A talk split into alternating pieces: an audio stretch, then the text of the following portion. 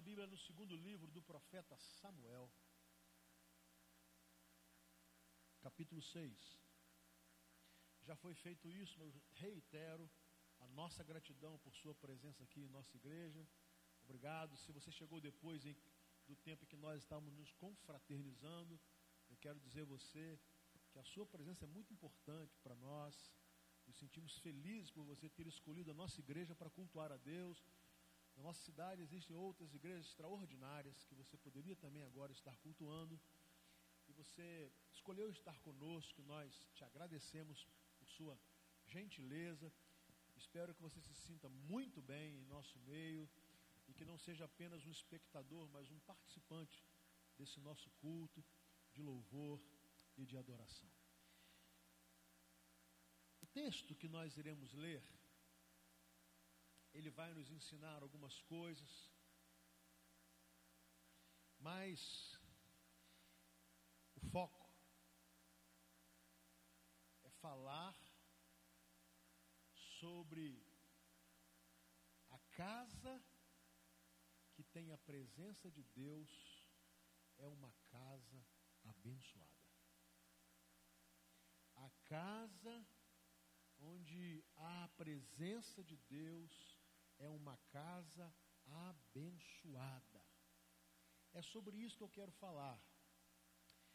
Não é um sermão propriamente ou específico para a família, mas é óbvio que eu quero abordar questões familiares. Aqui nós temos tantos casais, pais com os seus filhos, avós. Nós temos aqui jovens que estão planejando é, constituir uma família e tem orado por isso. E eu quero usar o texto de hoje, essa história, para falar sobre a diferença que a presença de Deus pode fazer na sua casa e na minha casa. Como é imprescindível esta presença, uma presença da qual nós não podemos abrir mão, a presença de Deus. O texto vai nos falar assim, a partir do primeiro versículo. 2 Samuel capítulo 6. De novo, Davi reuniu os melhores guerreiros de Israel, 30 mil ao todo. Ele e todos os que o acompanhavam partiram para ba Baalá, em Judá, para buscar a arca de Deus, arca sobre a qual é invocado o nome, o nome do Senhor dos Exércitos, que tem o seu trono entre os querubins acima dela. Puseram a arca de Deus num carroção novo e a levaram da casa de Abinadab na colina. Uzai e Aiô, filhos de Abinadab, conduziram o carroção com a arca de Deus. Aiô andava na frente dela. Davi e todos os israelitas iam cantando e dançando perante o Senhor, ao som de todo tipo de instrumentos de pinho, harpas, liras, tamborins, chocalhos e símbolos. Quando chegaram à eira de Nacon, Uzá esticou o braço e segurou a arca de Deus porque os bois haviam tropeçado. A ira do Senhor acendeu-se contra Uzá por seu ato de irreverência. Por isso Deus o feriu e ele morreu ali mesmo ao lado da arca de Deus. Davi ficou contrariado porque o Senhor, em sua ira, havia fulminado Uzá. Até hoje, aquele lugar chamado de Pérez Uzá. Naquele dia, Davi teve medo do Senhor e se perguntou: Como vou conseguir levar a arca do Senhor? Por isso ele desistiu de levar a arca do Senhor para a cidade de Davi. Em vez disso, levou-a para a casa de Obed-Edom, de Gate. A arca do Senhor ficou na casa dele por três meses e o Senhor o abençoou e toda a sua família. E disseram ao rei Davi: O Senhor tem abençoado a família de Obed-Edom e tudo que ele possui por causa da arca de Deus. Então Davi, com grande festa, foi à casa de Obed-Edom e ordenou que levassem a arca de Deus para a cidade de Davi.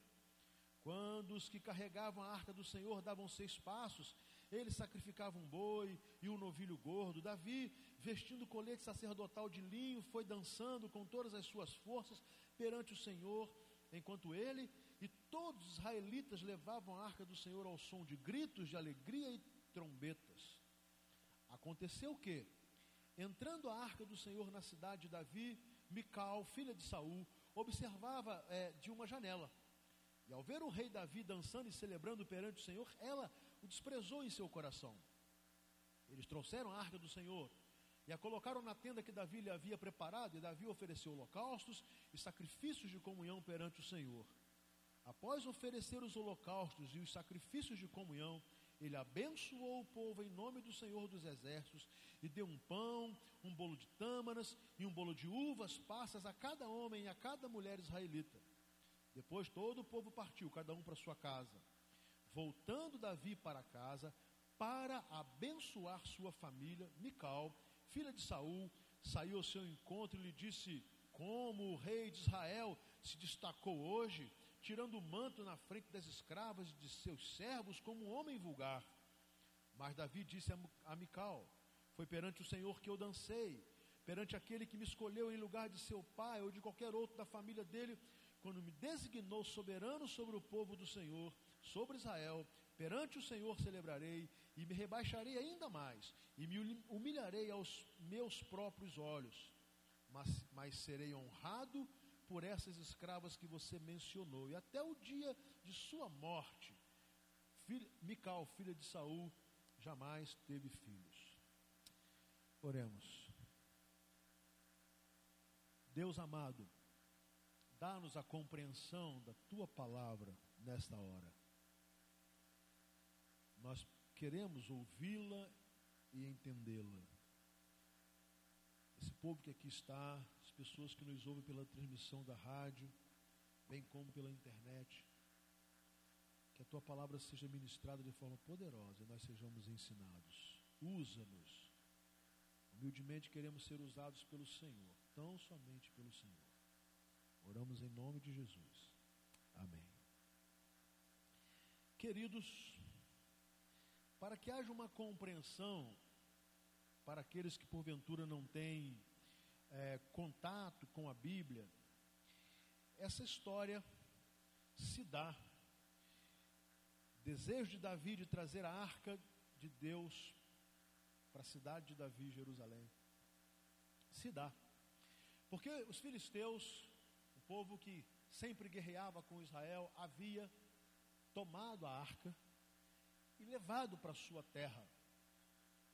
A arca do Senhor, que simbolizava a presença de Deus, ou seja, quando se deu, onde Deus se fazia presente, foi colocada junta, juntamente com a imagem do Deus Dagon. E o simples fato daquela arca ser colocada ao lado da imagem do Deus Dagon, aquela estátua imensa caiu. Filisteus então entenderam que a presença daquela arca estava fazendo mal a eles e começaram a mudar a arca de cidade. Em cada cidade que a arca de Deus entrava, na terra dos filisteus havia enfermidade, doença, a ponto de nenhuma cidade dos filisteus desejar ter aquela arca, então a arca passa a ser é, transferida lá para Israel, para o povo de Deus. No contexto que nós estamos, no capítulo 6, nós começamos quando Davi reúne os seus melhores guerreiros e vai tomar a arca, vai buscá-la, a arca que, segundo o texto diz, a qual é invocado o nome, o nome do Senhor dos Exércitos. E ele vai trazer a arca para o lugar de onde ela nunca deveria ter saído. Texto diz que imediatamente puseram a arca numa carroça nova para transportá-la. A arca começou a ser transportada e o texto vai nos deixar entender que naturalmente em algum, em algum declive, em, em terra pedregosa, o carro de boi lá começou a virar. Porque os bois tropeçaram. Os levitas que estavam protegendo a arca correram com uma boa intenção de segurar a arca para que ela não caísse. De uma forma estranha para nós, Deus puniu aqueles levitas que tocaram na arca do Senhor, na arca sagrada do Senhor, os feriu e eles vieram a morrer, o que causou uma indignação em Davi, porque Davi, que vinha atrás cantando, louvando e com a, a, suas, os seus servos tocando instrumentos e dançando, ele sabia que aqueles levitas tiveram tal atitude porque tinham cuidado e reverência com a arca. Onde está o erro? O erro está que nos livros das leis de Israel, quando o templo foi, todo, todo o projeto do tabernáculo, tudo que haveria de ser colocado no templo está literalmente prescrito que a arca tinha que ser transportada tão somente por levitas e eles tinham que carregá-las no ombro. E ela não era muito pesada.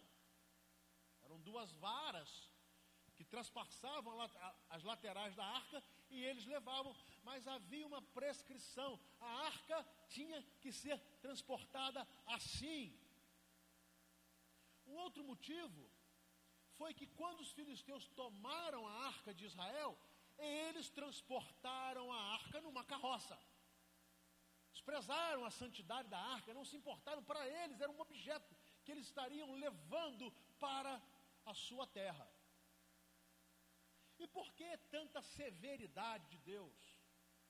Porque no Velho Testamento, a, a presença de Deus se dava dentro do Santíssimo Lugar, no tabernáculo e depois no templo.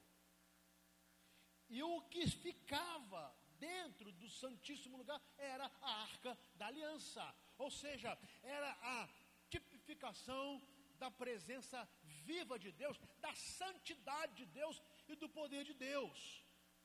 Logo, ainda que bem intencionados, os dois levitas passaram a ideia de que Deus precisaria da ajuda deles para não cair.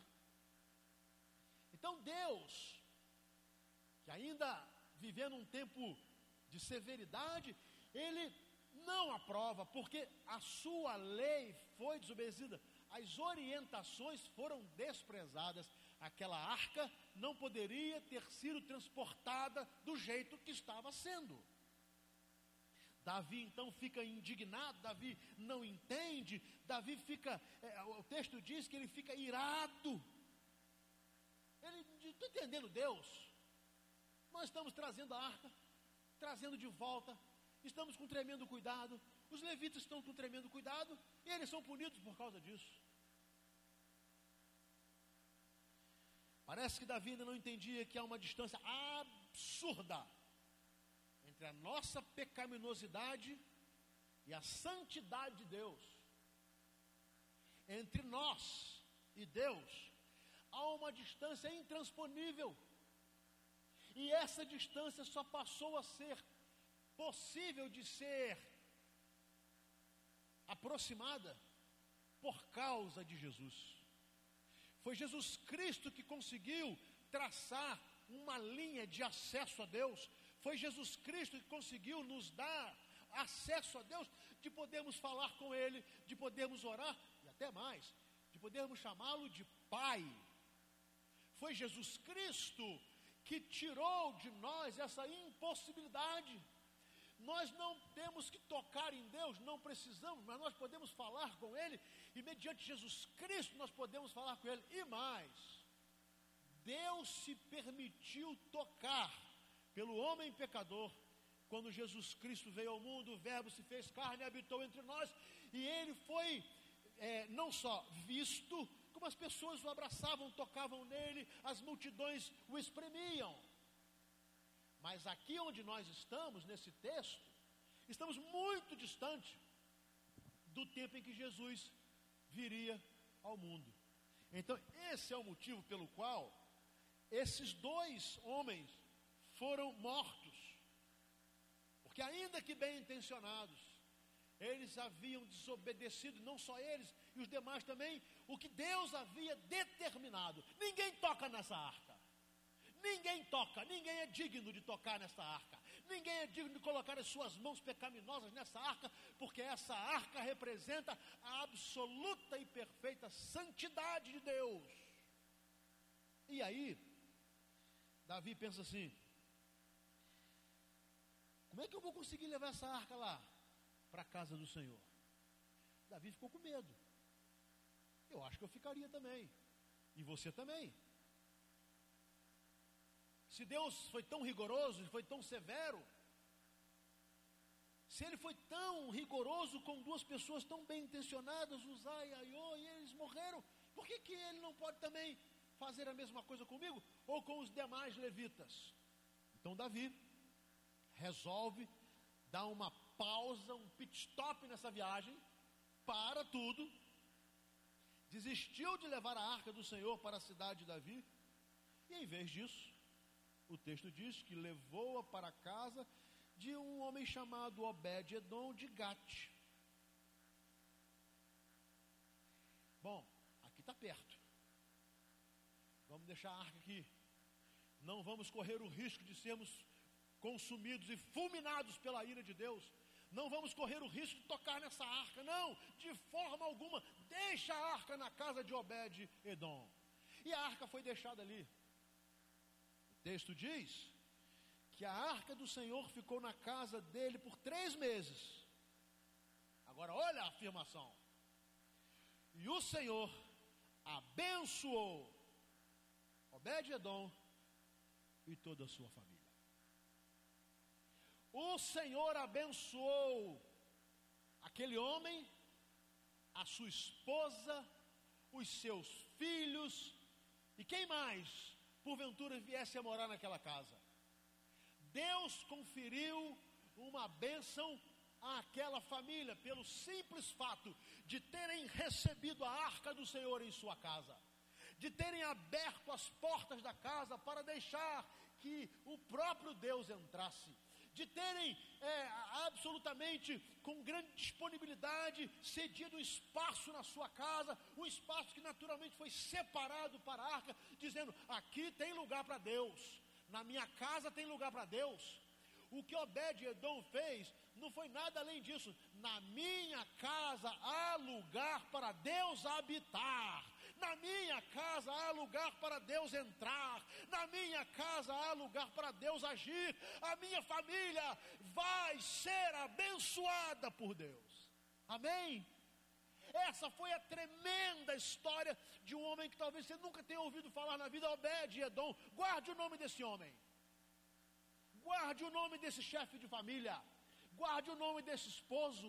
Guarde o nome desse pai. O próprio rei Davi teve medo de transportar aquela arca até a casa do Senhor, que poderia acontecer algo semelhante ao que havia acontecido aos dois levitas. Obed Edom não. Na minha casa tem lugar para Deus. Na minha casa tem lugar para Deus e ele vai entrar e ele vai permanecer. Gente, três meses foram suficientes para transformar aquela casa. Três meses foram suficientes para aquela casa ser reconhecida por todas as famílias. A bênção de Deus está aí. Tanto que o texto diz que as famílias foram logo atrás de Davi. Olha, a casa de Obed-Edom está sendo abençoada. E só pode ser a presença da arca de Deus. A casa de Obed-Edom foi transformada. Algo extraordinário aconteceu naquela família o semblante deles é diferente, o sorriso deles, é diferente, a alegria deles é diferente, há um brilho naquela casa. Só pode ser a presença de Deus. E foi pouco tempo três meses. Três meses que transformaram a vida de uma família, porque o texto diz: a arca do Senhor ficou na casa dele por três meses. O Senhor o abençoou e abençoou toda a sua família. Disseram ao rei Davi: o Senhor tem abençoado a família de Obed-Edom, tudo o que ele possui, tudo é abençoado, e tudo é abençoado por, sua, por causa da arca de Deus. Eu quero abrir um parênteses para falar sobre a minha casa, sobre a sua casa. Qual o lugar que Deus ocupa na nossa casa? Qual é o espaço que nós damos para Deus na nossa casa? Qual é a importância que Deus tem para mudar a história da nossa casa? Qual é o lugar que nós damos a Deus em importância, em reverência e em obediência na nossa casa? Ou a nossa casa não tem lugar para Deus? Ou Deus é colocado na nossa imaginação num cantinho lá, de vez em quando a gente vai lembrar dele. Tem muitas outras coisas que têm mais importância do que a presença de Deus na nossa casa. Tem muito mais quinquilharias e objetos e, e, e, e, princípios e valores que nós damos muito mais importância do que a Deus e aos seus princípios e valores na nossa casa. Talvez por isso percamos tantas e maravilhosas bênçãos. Aqui está uma casa, mais uma casa. Uma casa qualquer. Não era a casa de um rei, não era a casa de um sacerdote, era uma casa, como a minha, como a sua. A diferença daquela casa é que ela abriu as portas para Deus entrar. A diferença é que Deus assumiu o controle daquela casa. A diferença é que a santidade de Deus encheu aquela casa. E aí o texto diz que aquela família foi abençoada e tudo que eles tinham e faziam eram abençoados, porque Deus estava ali. Deus estava ali. Qual é o lugar de Deus na minha casa? Qual é o lugar de Deus no meu coração? Meus irmãos, nós vivemos um tempo de tanta coisa, de tantas opções, de tantas informações, que nós precisamos reconhecer que cada dia mais Deus tem sido empurrado para os porões de nossa casa. E muitas vezes não tem lugar nem nos porões para ele. Você quer tentar fazer uma, uma ter uma compreensão? Qual o tempo que nós temos na nossa casa para a leitura da Bíblia? Qual o tempo na nossa casa para a oração? Qual o tempo na nossa casa para o louvor? Qual o tempo na nossa casa em que a televisão, a internet, o smartphone e tantas outras coisas são deixados de lado para ouvirmos a voz de Deus. E por isso perdemos tantas bênçãos que Deus tem para nos dar e para nos oferecer, mas nós nos ocupamos de tantas coisas e enchemos a nossa mente, o nosso tempo, a nossa agenda, os nossos afazeres, a nossa casa, de tanta coisa. O dia acaba e nós pensamos assim: não tivemos tempo para Deus hoje. Guarde o nome desse homem. Obed Edom. Na casa dele havia lugar para Deus. Na casa dele havia lugar para a soberania de Deus. E por isso aquela casa foi abençoada. E vou dizer uma coisa: quando uma família é abençoada, a notícia corre, gente. Os vizinhos sabem, a família sabe, quem torce contra sabe.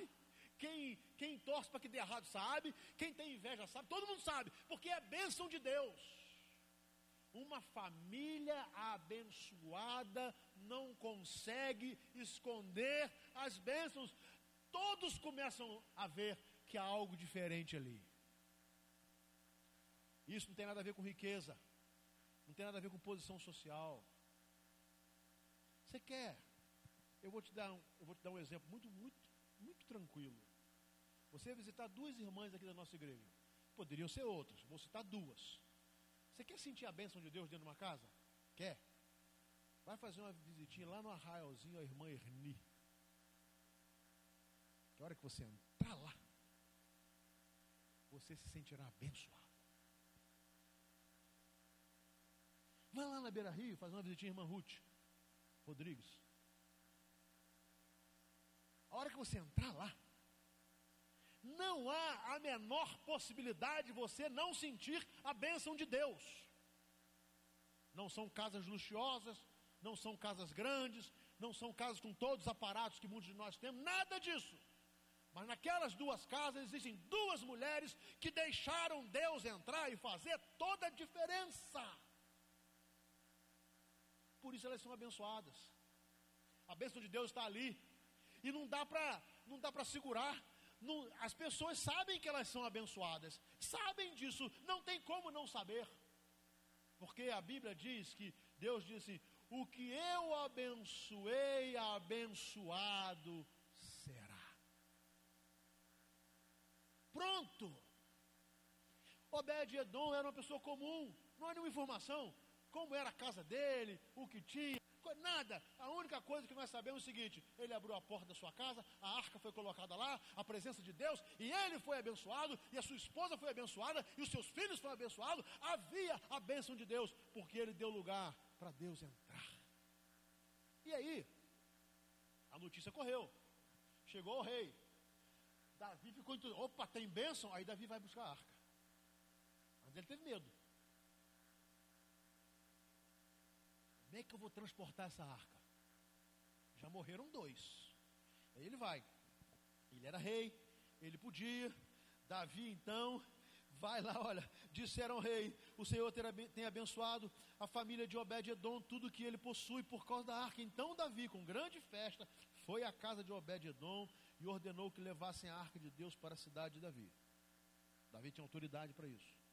Na verdade, o lugar da arca de Deus era realmente estar lá na cidade de Davi. E aí, o texto diz que quando os que carregavam a arca do Senhor davam-se espaço, Davi oferecia, sacrificava um boi, um novilho gordo, é, cultuando ao Senhor. E o texto diz que enquanto ele, todos os israelitas, israelitas levavam a arca do Senhor, ao som de gritos de alegria, de trombetas, ele entra na cidade, havia música, louvor, adoração, dança, os instrumentos estavam sendo tocados, uma festa pública.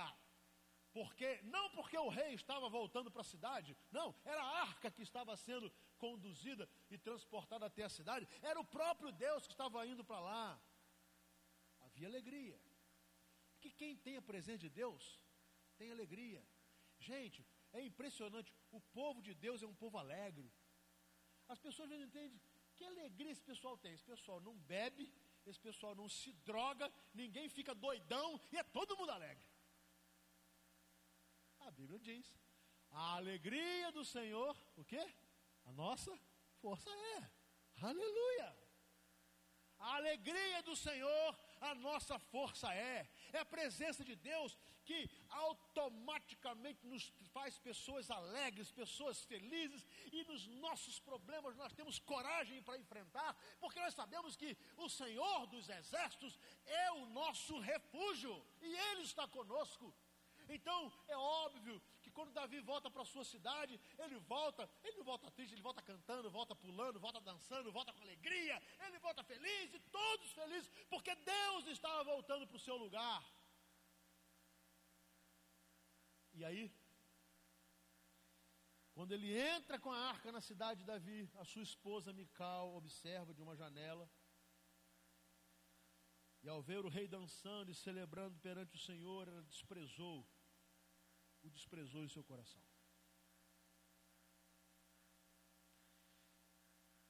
E eles trouxeram a arca, colocaram a tenda de Davi, que havia, Davi havia preparado, e ofereceu holocaustos, havia comunhão perante o Senhor, e o povo estava numa felicidade tremenda, o povo foi abençoado em nome do Senhor dos Exércitos, Davi deu pão, bolo, vários tipos de bolo para aquele pessoal. Depois ele despediu todo mundo. A celebração foi linda. E, afinal de contas, a presença de Deus voltara a Israel. quando terminou a celebração, o que que Davi fez?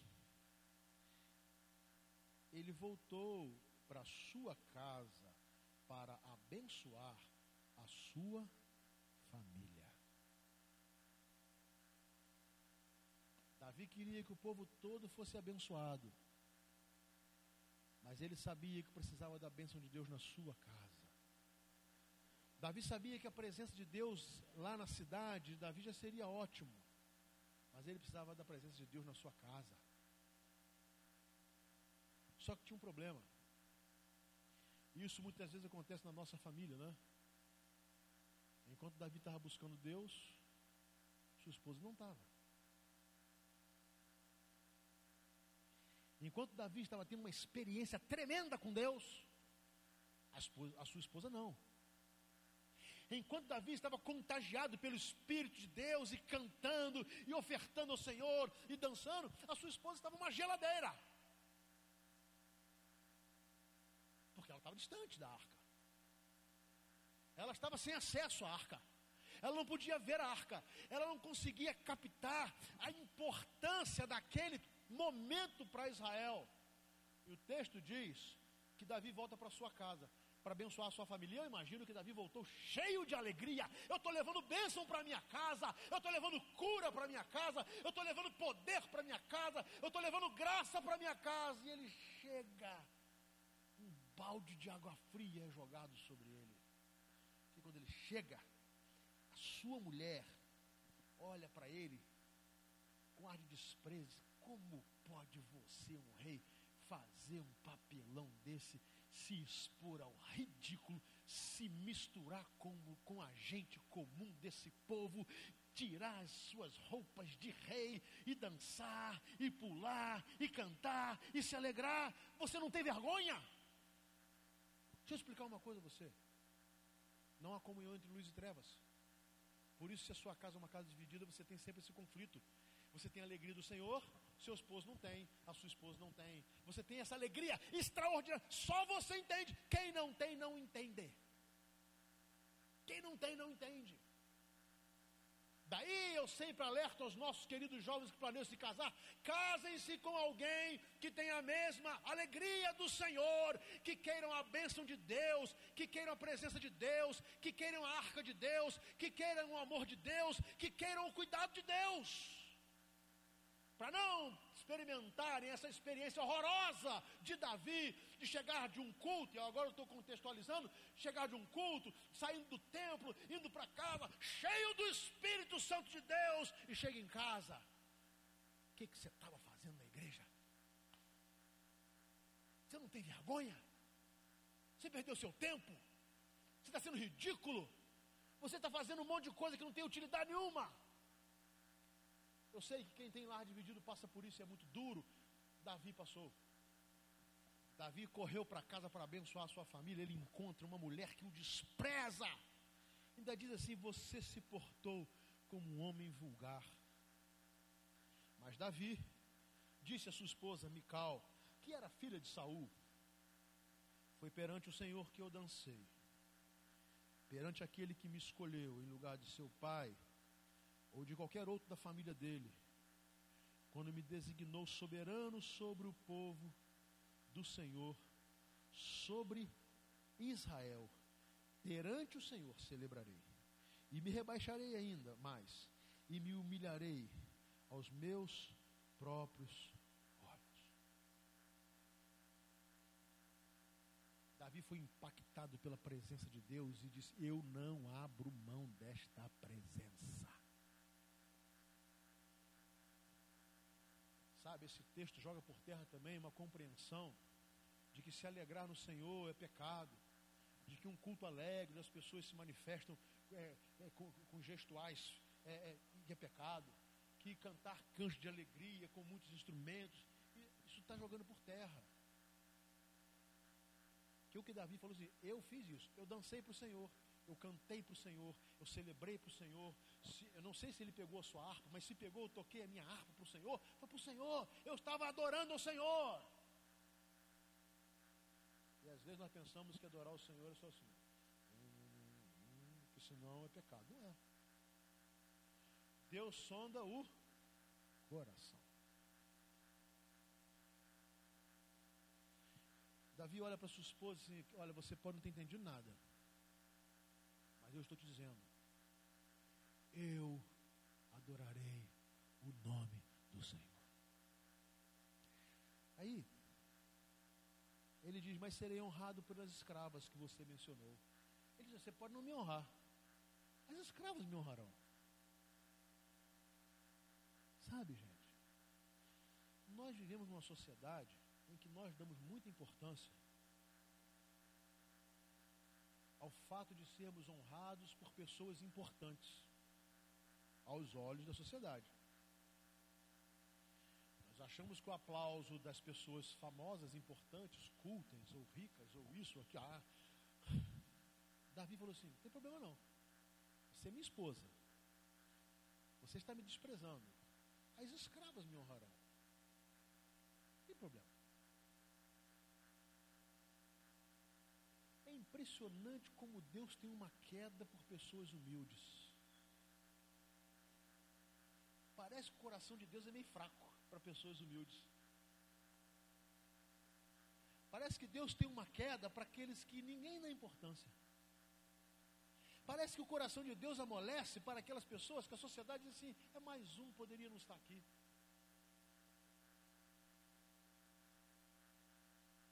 Já passaram por aqui, né, na história dessa igreja, né, de 110 anos, pessoas muito importantes.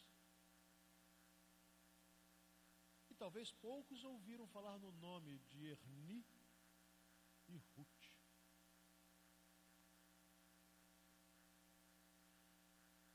Talvez vocês não saibam.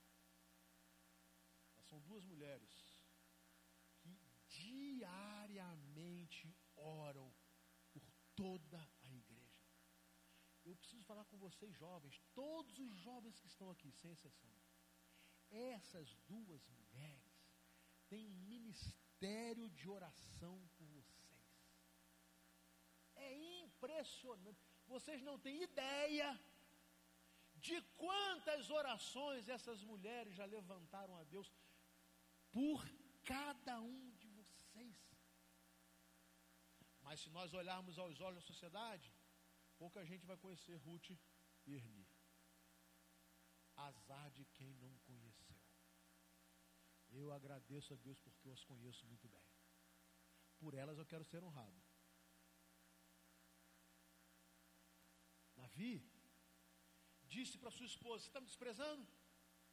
Ah, você vem de uma família real, você é filho do rei Saul, beleza, tranquilo, não tem problema. As escravas irão me honrar, porque eu estou aqui para celebrar o nome de Deus. A arca voltou para casa, a presença de Deus retornou, Deus voltou e nós seremos abençoados. Por isso, meus amados, eu quero terminar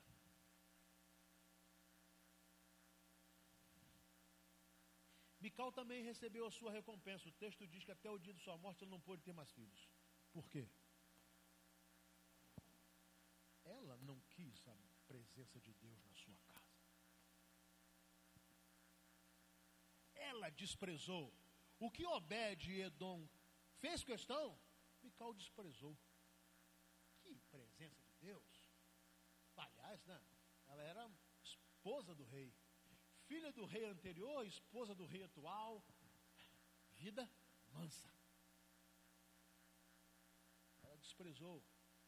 Eu entendo que na verdade Deus não a castigou para não ter mais filhos. Acho que Deus poupou o nascimento de crianças para que aquelas crianças não, vierem, não, não, não viessem a viver sem a bênção de Deus.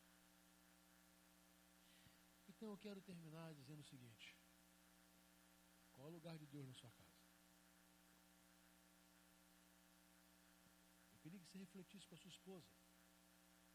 Qual o lugar que vocês têm dado ao Senhor na casa de vocês? Eu quero pensar com vocês, jovens. Qual o lugar que vocês têm dado a Deus na vida de vocês, lá no quarto de vocês? Qual o lugar que vocês têm dado a Deus no projeto de vida de vocês? Vocês querem futuro. Qual o lugar de Deus? No porão? Na casinha do cachorro? rua? Ou você espera para se encontrar com Deus só quando vem aqui na igreja? Olha, não despreze a presença de Deus. Não faça como Mical. Não despreze. Não deboche da celebração do povo de Deus. Não seja irônico com o povo que canta com alegria e adora o Senhor, porque Deus está falando ao coração desse povo.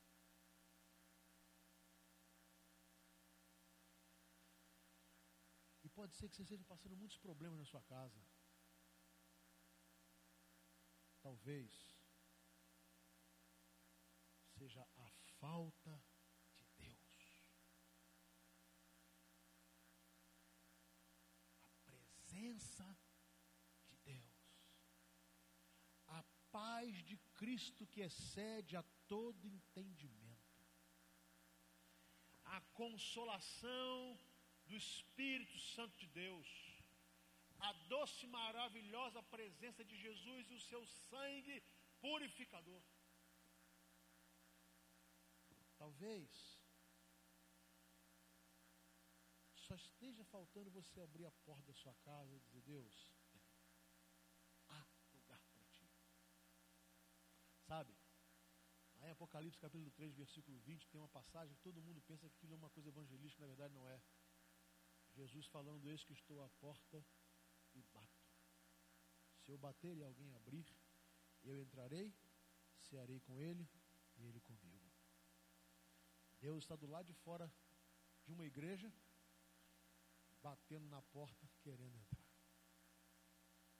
Às vezes, até como igreja, a gente deixa Deus do lado de fora.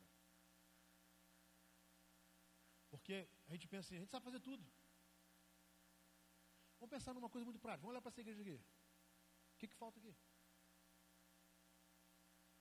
Falta nada. E aí corremos o risco de pensar assim, então não precisa de Deus. Aí às vezes Deus pode querer entrar nesse culto aqui e não tem lugar para ele. De que adiantou estarmos aqui? minha pergunta é: a sua casa tem lugar para Deus? Quais são os valores? Quais são os valores da sua casa? Quais são os valores do seu casamento? São valores de santidade? Você ama a sua esposa e a respeita? Você ama o seu esposo e o respeita? Vocês são fiéis uns aos outros? Vocês tomam decisões profissionais, sociais e financeiras, à luz do que Deus diz? Vocês consideram Deus quando vão fazer é, é, escolhas na vida de vocês e para os filhos de vocês? Que história é essa de pai ou mãe crente dizer que filho pode transar dentro de casa porque é melhor do que fazer isso? Isso é abominação ao Senhor. Que história é essa de pai e mãe crente dar camisinha para filho? Porque tem, é vergonha crente que pensa assim. Querem as bênçãos de Deus e tiram Deus de casa, tiram Deus da cena do crime, do pecado. Que história é essa de, de alimentarmos em, em smartphone, computador, pornografia? Estamos expulsando Deus da nossa casa. Estamos tirando Deus da nossa casa. E a consequência será a morte da nossa família. Quando começamos a negociar os valores de Deus, santos de Deus, e diminuímos esses valores, rasgamos esses valores, e trazemos esses valores esfacialados para a nossa casa, nós estamos dizendo: Deus, aqui não tem lugar para ti. Aqui não. Aí queremos bênção. Queremos Deus abençoe a nossa vida, a nossa família, a nossa saúde, a nossa vida financeira, o futuro dos nossos filhos. Vamos macomunando com gente do pecado, concordando com o pecado, convivendo com o pecado, sendo coniventes com o pecado e queremos bênção de Deus. Deus não convive com o pecado. Deus não convive numa casa que alimenta o pecado. E sabe por quê? porque foi para isso que ele mandou o seu filho Jesus morrer na cruz, foi para tirar o pecado da nossa vida e da nossa casa. Deus não brincou de salvar o homem. Deus não brincou de resgatar o homem perdido, Deus não brincou de salvar, Ele matou o seu filho, para que a nossa casa fosse um lugar de santidade, que o meu casamento fosse um, casamento santo, que os meus filhos busquem vida santa que a minha casa seja uma casa santa, e quando eu pecar por ser falho, o sangue de Jesus me purifica de todo pecado. Mas sou eu quem tenho que abrir a porta da minha casa para Deus entrar. Ele não vai arrombar, ele vai entrar, se você quiser. Agora tem uma coisa: se ele entrar, ele vai exigir santidade. Se ele entrar, ele vai exigir santidade. A boa notícia é que se ele entrar e houver santidade, ele vai abençoar a sua casa. Amém? Ele vai abençoar a sua família. Ele vai abençoar o seu casamento, Ele vai abençoar o seu dinheiro, Ele vai abençoar os seus filhos, Ele vai abençoar os seus pais, Ele vai abençoar o casamento de vocês, jovens que estão buscando no Senhor, Ele vai abençoar o futuro de vocês, porque Ele abençoa. O que Deus abençoa, abençoado será. Portanto, a reflexão dessa noite se atém a um aspecto: qual é o lugar que nós estamos dando a Deus na nossa Quero convidar você a curvar a sua cabeça e Senhor.